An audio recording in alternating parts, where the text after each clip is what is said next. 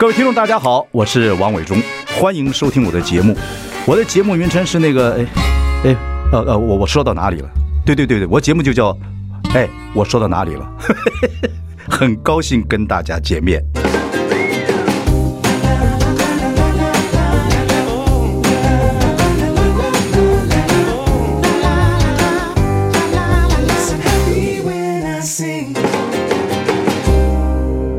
家好，我是王伟忠，欢迎收听。哎，我说到哪里了？我们已经开直播，欢迎上中广流行网，还有王伟忠的脸书粉丝专业收看。今天我们邀请到的是副业女王丫头詹子晴。Hello，大家好，我是詹子晴丫头。你的声音我们会把它调成蔡琴的声音。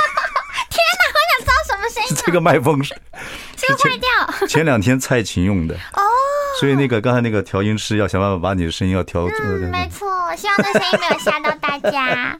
你怎么叫詹子晴？你不是那个时候我们认识你小孩儿还叫詹雅文吗？对，哇，伟忠哥你还记得，好厉害哦！不是这个，我我就要去跟听众朋友介绍一下我们的渊源。好，那我们公司做很多节目，那时候开始做，你是第一期的黑社会美眉嘛？没错，对，做黑社会美眉，年轻制作人要做，然后就鼓励他们做，就说就来了一堆你们这样的小孩子，穿的制服，每天不知道在唱些什么，跳什么。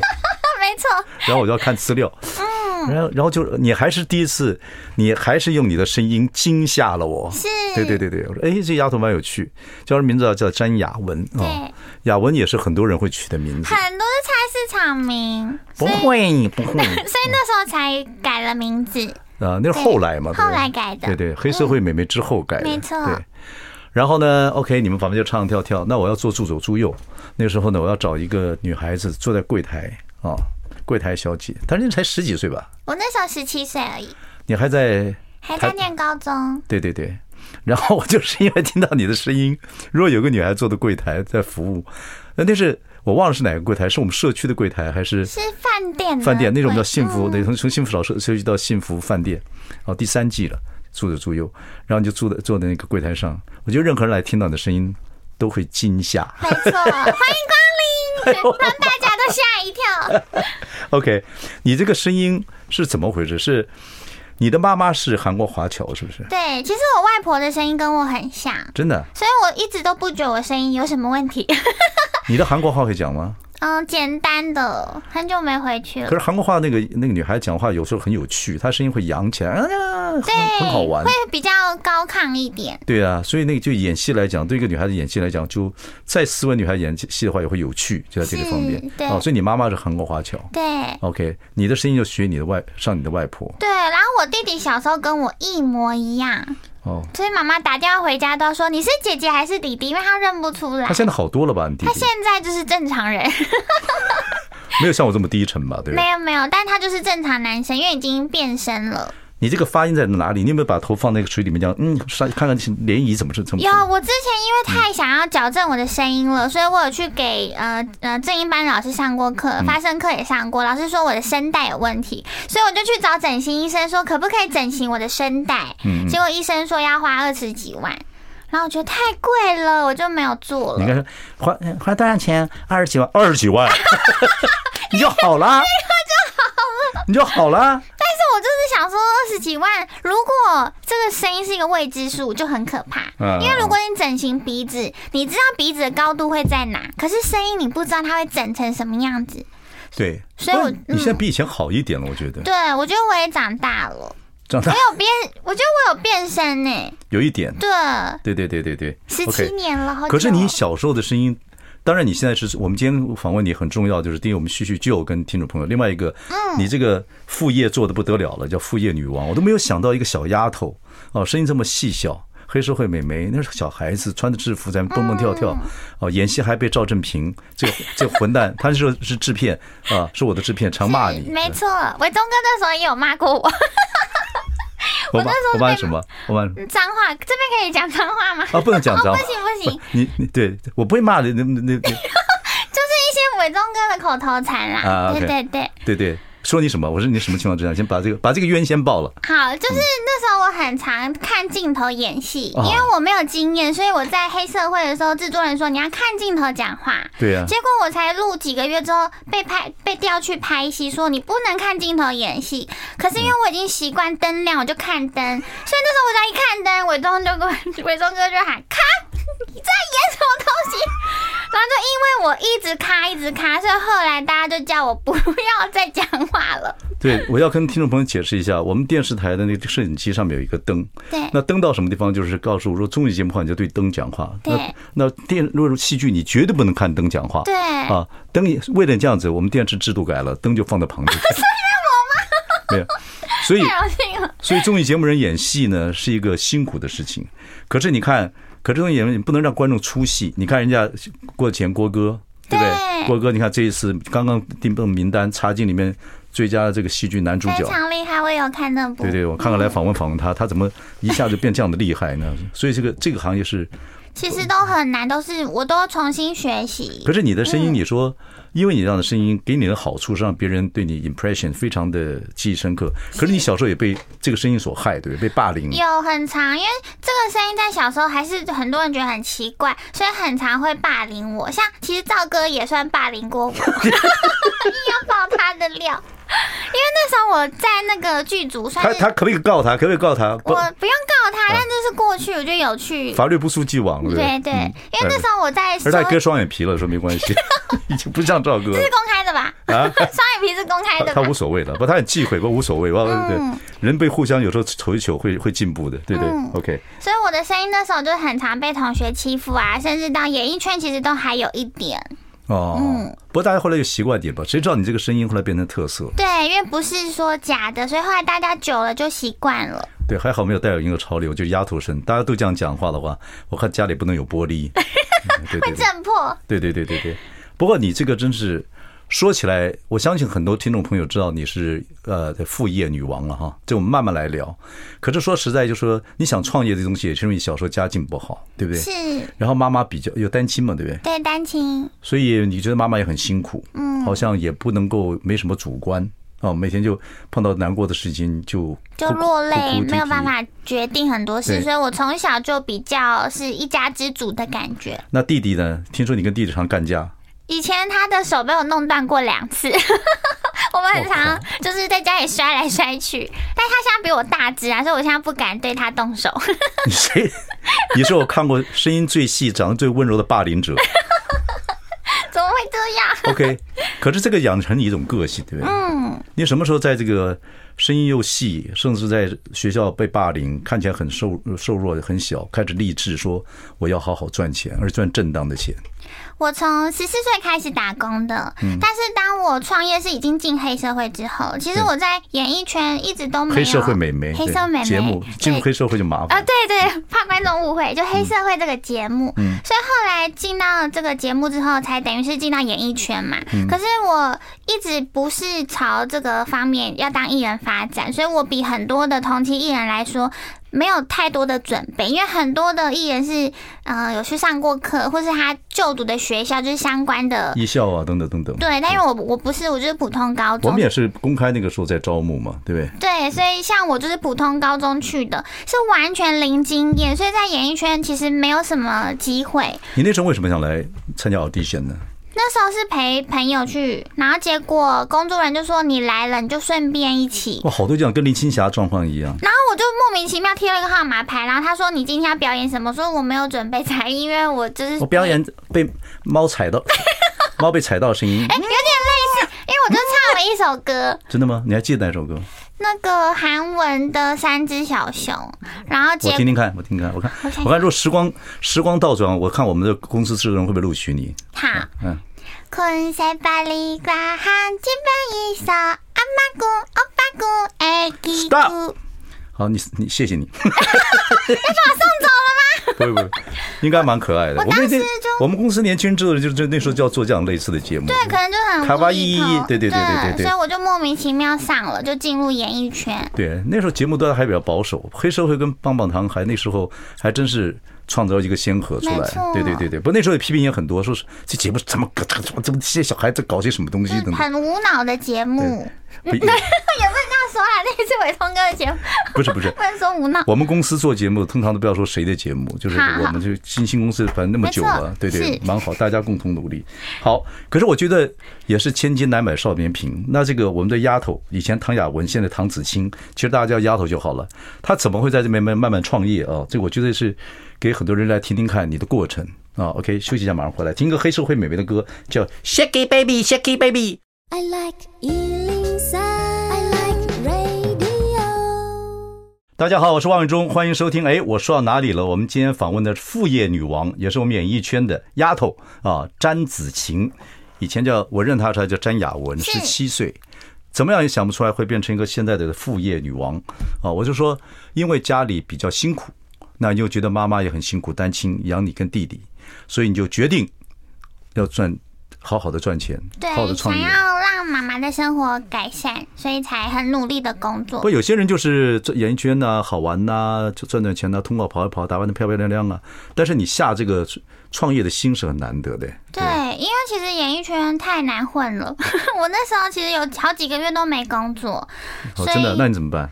那时候就是还是要每天出门，因为妈妈也会担心，她会觉得我没工作。你这个你这个那个汉江奇迹，韩国汉江奇迹的时候，很多人被 fire 了，大家拿着皮包还是要出门，让太太知道我去上班了。其实都在都在都在路上逛。对，但那时候我那个心情很很难过啊。我那时候没有到难过，可是会很茫然，因为我完全不知道我能做什么。难难过跟茫然在你们黑社会里面没怎么区分。你表演表演一下茫然茫然茫然什么表情？茫然就是。好，那那是是那难过呢？哦，蛮一样的，一样，好好好好，难过有伤心的部分，那茫然没有伤心。丫头，你就你用平常心说话，再高一点，伟忠哥也受不了了啊！年纪了，我冷静一点，我装只装支架，我真的，不好意思，扑通一下，原来我的声音可以攻击支架。好，OK。就是真的四个月，那个真的是，尤其一个穷丫头哈，那演艺圈你说你这里面也对没办法赚很多钱，所以就是想创业，怎么会开始？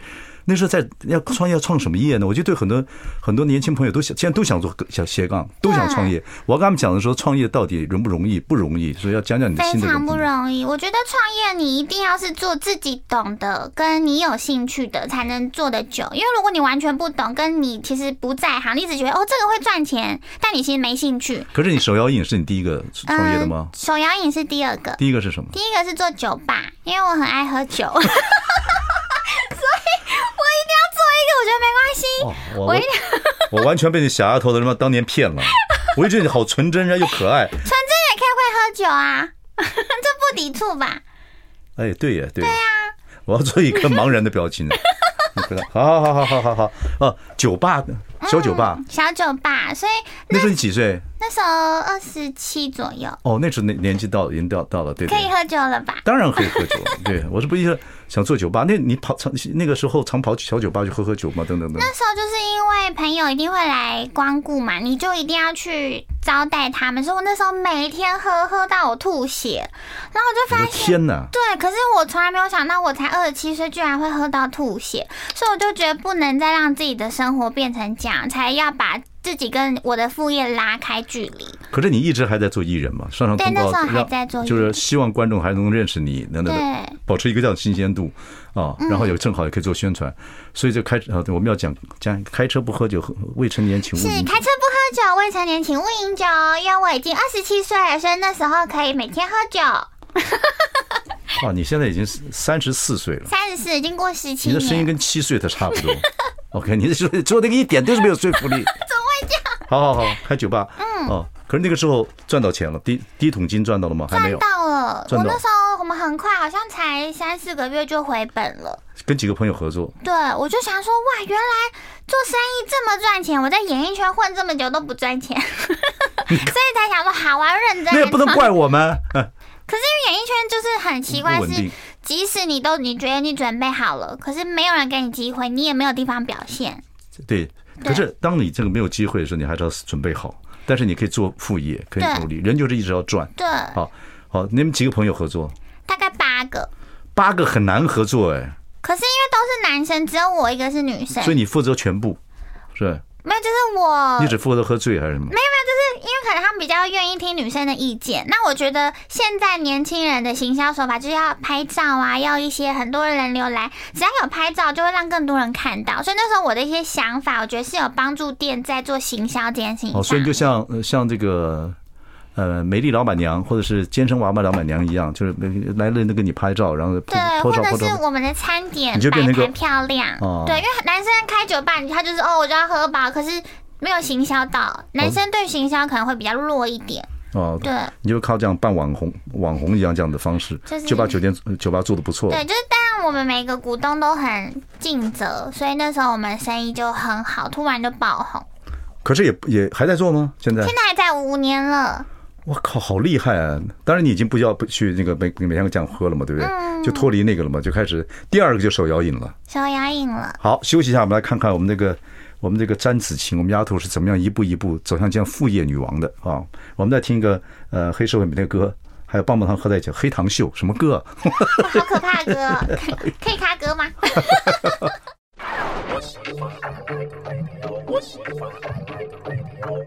大家好，我是王伟忠，欢迎收听。哎，我说到哪里了？我说这个小丫头是副业女王，然后詹子晴，相信听众朋友大家都有些人认识她。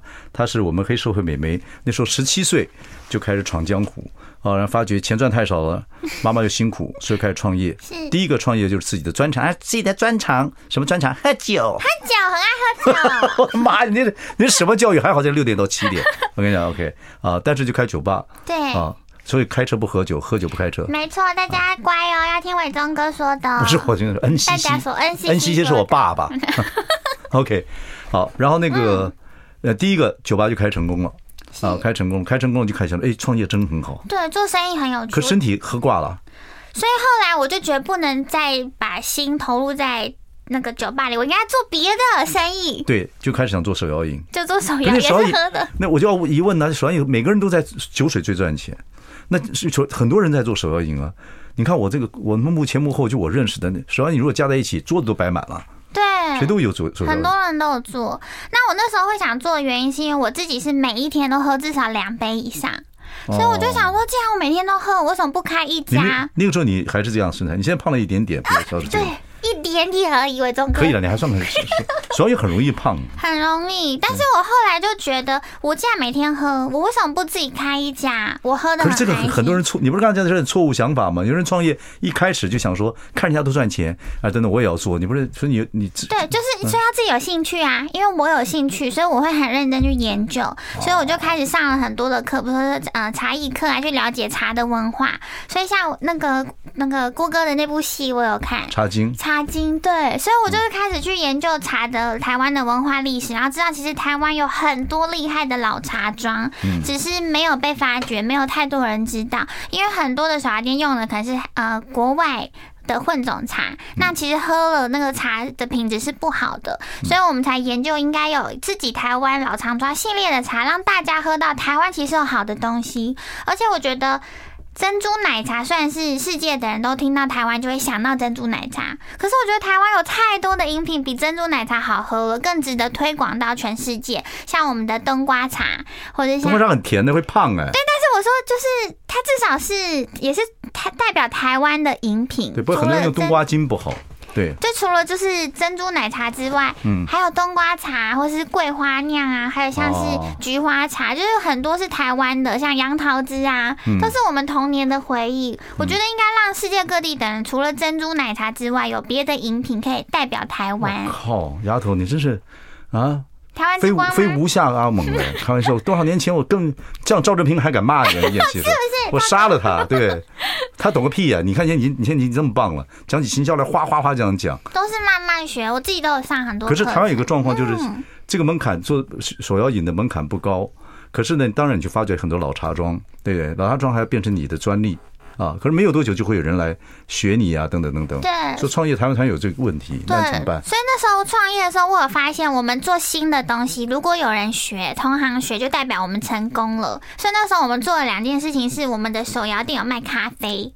那在那时候是没有人做这件事情的，然后我们还做了一件事情，就是我们卖了气泡饮。那时候也没有少儿店卖气泡饮，工序都不一样啊。对，嗯、可是我们做了之后，开始有其他的品牌也做做跟我们一样的，开始卖咖啡，嗯、开始卖气泡饮。嗯，这就代表我们这个商业模式成功，所以别人才会想学。嗯、那因为那时候想要卖气泡饮，是因为其实喝喝气泡水是对身体好的，嗯，所以我们才想说，既然每个人大家都习惯手上拿一杯手摇饮，可是如果你点的是气泡饮，其实你喝的是对身体好的。饮品，OK，所以我们才会想要做增加很多的品项。哦，你现在这个所有的副业里面，这个叫做什么？不要对我尖叫。是谁取的法国名字？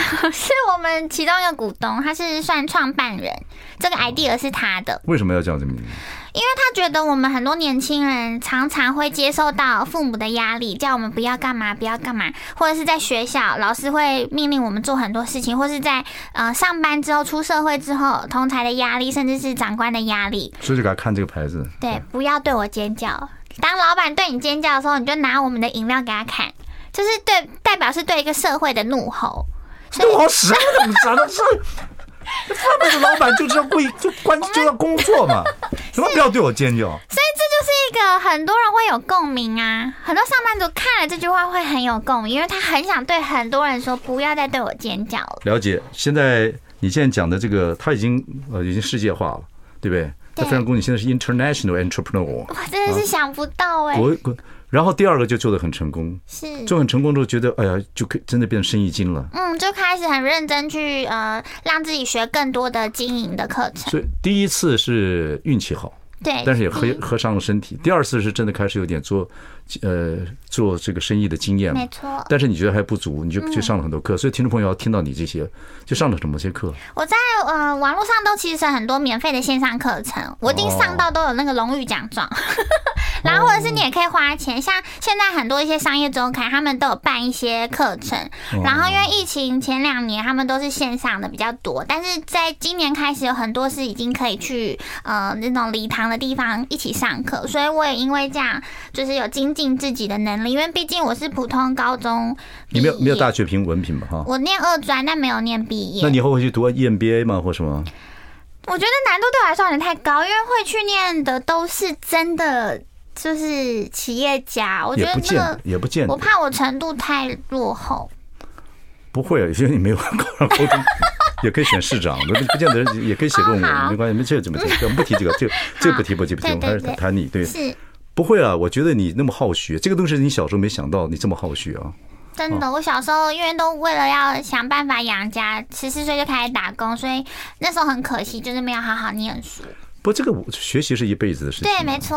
我觉得你现在学起来就有目的了嘛。对，也来得及。不，很多人以前读书根本不知道我这个读书有什么目的。对。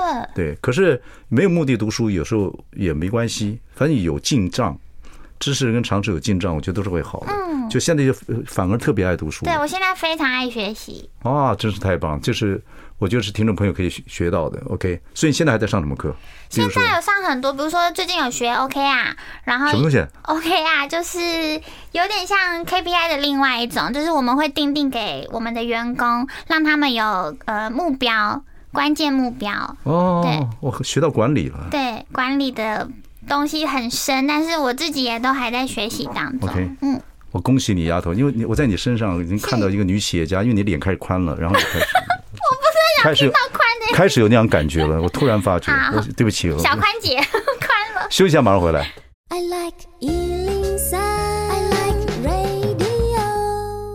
大家好，我是王伟忠，您收听节目是哎，我说到哪里了？我们今天邀请到是以前在我们演艺圈小丫头詹子晴啊，现在是大家都公认的副业女王。我们刚才了解她这个创业的过程，当然这里面有你的个性了。我是千金难买少年贫，担心妈妈很辛苦单亲啊，想赚钱。然后演艺圈也不是一个稳定的收入，然后就开始说我要创业，然后再加上你的母羊座的个性，就一定要往前冲。嗯，很肯拼。你应该还有别的特色，就是当你开始做了酒吧，开始做了手摇饮之后，你开始自己在商业方面就上很多课。嗯，啊，然后越上越觉得，哎，我真的是很厉害。觉得自己好像找到一个适合自己的对生意了，因为我以前都不觉得我是属于演艺圈的，因为我觉得我在那边找不到归属感。到现在还是？现在有好一点，因为我觉得我的副业有帮助我在演艺圈，因为我现在在演艺圈，大家会知道说，哦，我是一个小板娘了。那在演艺圈比较少这样子的，是一个小什么？小板娘，因为讲副业女王，我觉得压力好大。小板娘，小小板娘，嗯，对对对，小老板娘，小老板娘。哦，你们先把老子拿掉，因为还没不够老。所以就是让 很多观众觉得他，听到那个“老”字，他怕我生气，赶快头转过去。对啊，很怕 OK，所以你现在就是相辅相成了，对，就有目人生有目标了。嗯，反而让我在演艺圈有的归属感是，我的这个身份已经是只有可能我有，因为在演艺圈做生意成功的，其实也没有到很多，对，所以大家第一个会想到我。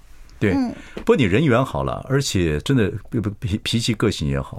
真的，真的，对对对对，这个是蛮重要的。你像那个晨晨做生意做的也很好，也是，他也配合度很好，对对。他们假装生气都是假生气，对。那徐乃麟生气是真生气。那哪个脾气来得快也去得快？开玩笑，开玩笑。他现在也做，也也要做点生意。对。OK，还有再加上就说，呃，你的合作伴侣，你的婚姻的伴侣，那个。你的男朋友我也认识啊，现在是你老公了对。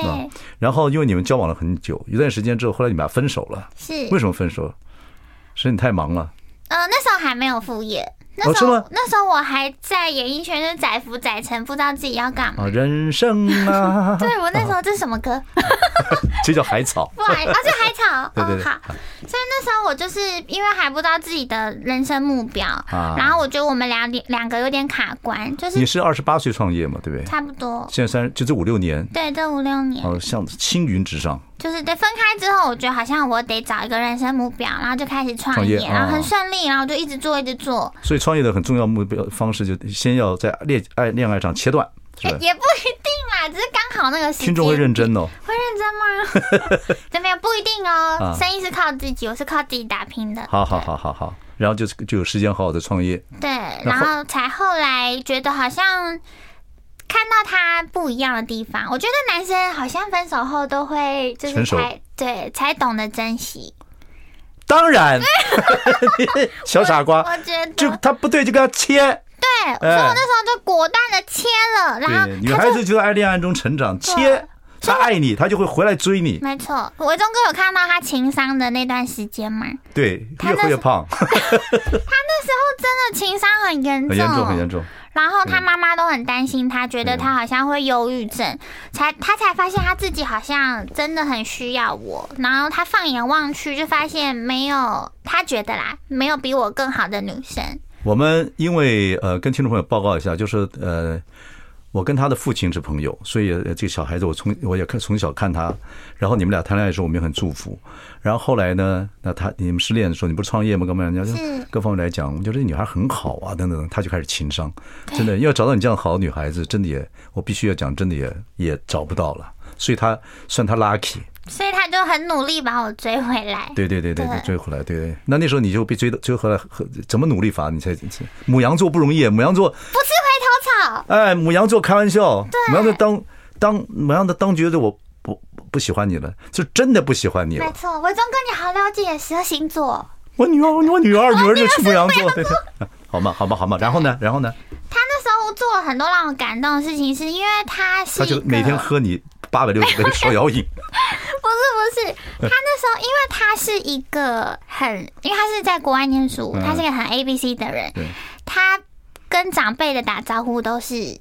比较美式，对。那因为我比较传统，How's going？就是这种风格，对。然后因为我是一个比较传统的女生，我觉得她看到我妈妈就是应该有礼貌，哎，阿姨好，对对对对。因为我是这个样子，是。但她不是，她就看到我妈就哎嗨这样。他给你妈妈 Give me five，你妈。所以我就有点不理解，然后她一直对我妈都是这个态度，然后后来分手后呢，他。我都不知道，他都会默默的送一些水果啊，送一些补品去给我妈。对对对对对对。然后我才发现，他有认真把我之前在意的点听进去。他真的是有改变，他现在对我们也是有礼貌，对不对？他以前其实我们很熟，所以我们根本不会觉得他没有礼貌。可是呢，他就是一个小孩子嘛，他他不知道如何表达。他跟你之后，他进步很多。嗯。然后，然后我觉得大家都很心安。对各方面，他比较会笑了。他也可以，他也不过他也蛮稳的，刚好他有很多事情可以，也比较慢一点，可以拉住你的冲的个性。对，因为他太稳重了。对，那你们现在有在一起工作吗？有，我们很多都一起。就是你现在又开始进攻这个电商平台。嗯，没错。这个时候他有跟你可以帮到你忙了。嗯，因为电商是我们两个完全不熟悉的领域，对，所以那时候要做电商的时候，是跟我另外两个合伙人，像森田，他是也是目前的人。对对对对。那时候我们一起做电商的时候，我发现我是一个就是很需要目标的的人。那这件事情让我很有成就感，因为做电商之后，我发现可以让很多人赚钱。嗯，我觉得有时候在创业，你到一个程度的时候，你要做的是你要有企业责任。嗯，你要能帮助。企业责任都出来了，好棒！就是你自己赚钱之外，你应该是要能帮这个社会更好。但是，对，但是有时候你想这样的，也不见得这样，因为这里面还有很多问题啊。休息一下，马上回来。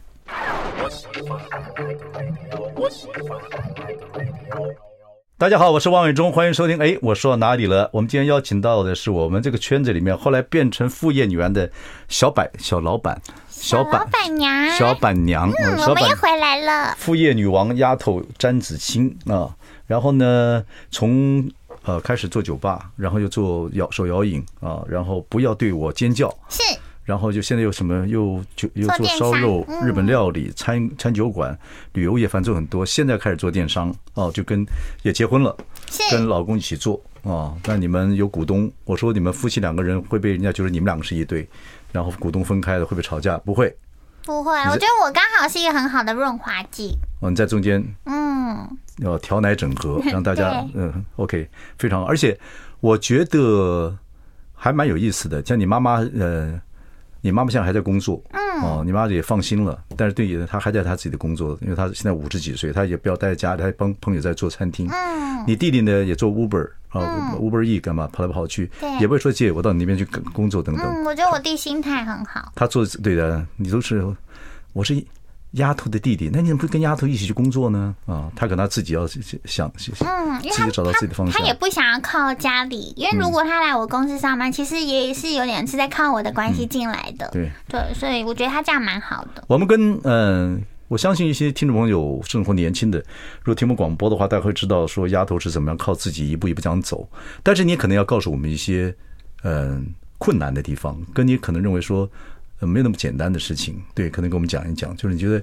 呃，创业啊，像你这样子的资格啊，这样的背景啊，你觉得还有什么样的烦恼跟挫挫折在过程中？我觉得创业最难的就是在于管控你的呃财务的状况。当然，我们都白手起家。嗯，因为其实很多人创业，他本身就不是学财务，所以他不理解要如何管控那个金流。像之前我印象最深刻是我要做商品的时候，那时候很多的前辈都叮咛我说，你的商品卖越好，你倒得越快。嗯，那时候完全没有不觉得这有什么好紧张的。结果我的商品一推出之后，当天就卖完。嗯，然后我想说，完蛋了，卖完怎么办？是要电商还是呃商品而已？商品啊，对，以前电商品。对，然后结果卖完之后，是不是就要赶快做货？可是你要想，那是因为我有存很多钱，所以我有资金可以去流通。可是很多的人第一次创业，他可能货。第一次做完就卖完，他没有钱去做下一批货。可是，在做电商这件事情，有时候我们的货是要卡三个月的货款，所以他可能是要到第三个月之后钱才会下来，那他才能拿到货款的钱再去做下一批。所以很多人，如果你的资金流没有做好准备的话，很常是你一个爆品卖完之后，你的公司就倒了。对啊，金流是一个大问题了。当然，产品东西还包括有人退货啊，仓仓那个仓库管理啊，有时候货多一大堆卖不出去，或者要等待一个时机哦，怎么或等等等等，还有退货的问题，然后行销的问题，还有产品要继续不断进进展的问题，嗯，都是问题，对不对？所以很多人都觉得好像创业感觉很简单，其实有非常多的 mega 在里面。对，那大体来说，我大体来说。呃，创业现在来讲，我觉得 partner 也很重要。对，金流你真的要有一点、一点、一点背景，要存存到一些钱。不过你们也要跟有时候也要跟银行贷款的，等等等等，也会有这个状态。呃，我们目前都还没有跟银行贷款过。对，就是这比较保守做法。对，其实我现在听很多前辈都说应该跟银行贷款，即使我们的金流没有问题，因为你跟银行常常有一些往来的话，是好的，是好事。对，所以要信用良好。对对，你做出信用的话，银行就敢借你钱。没错。对对对对对对。所以说这个这个就是很多人就比较保守，就不太敢这样去做。对，我是偏保守型的，所以我觉得我自己金流没有问题的情况下，就不会想要找银行。但我觉得现阶段，因为公司其实越来越大了，嗯嗯，我觉得这方面的这种信用往来应该是要做的。对对对。不过我们丫头在整个创业跟呃这个所谓的打天下的过程中，也这个出过车祸，机车出过车祸啊，也很辛苦啊。然后真是大车祸吗？是大车祸，我那时候妈妈都觉得我要死掉了，而且那次的车祸，我觉得我应该是转变我人生一个很大的事情。怎么样？因为我在那段时间是有一点叛逆的，因为我就会觉得为什么？几岁的时候？十三好像很小，很小。我那时候觉得，为什么我又单亲，然后又是低收入户，然后为什么好像所有不幸的事情都在我身上？然后因为我很常下课后要带弟弟回家，我要做家事，然后还要照顾他，然后我自己的功课都来不及做，所以我那时候很常是哭着做家事。然后所以那阵子我就有点叛逆，我就是什么事情都不想管，我就是想要跟同学下课出去玩。所以后来车祸之后呢，我就有点被打醒了，因为我觉得妈妈这么辛苦工作，如果我离开了，他要怎么照顾弟弟？所以我才那时候开始觉得不行，我要好好的当一家之主，要照顾妈妈，改善我们的生活。太励志了！所以那个车祸真的是把我撞醒。不，真的我知道那时候也是蛮辛苦的一个过程。嗯，我看你的报那个资料上也这样讲，等等等等。不，身体要注意了。对，我现在很在乎身体很很很重要。看我看那种这这不能不能。哦哦，不，好像厉害。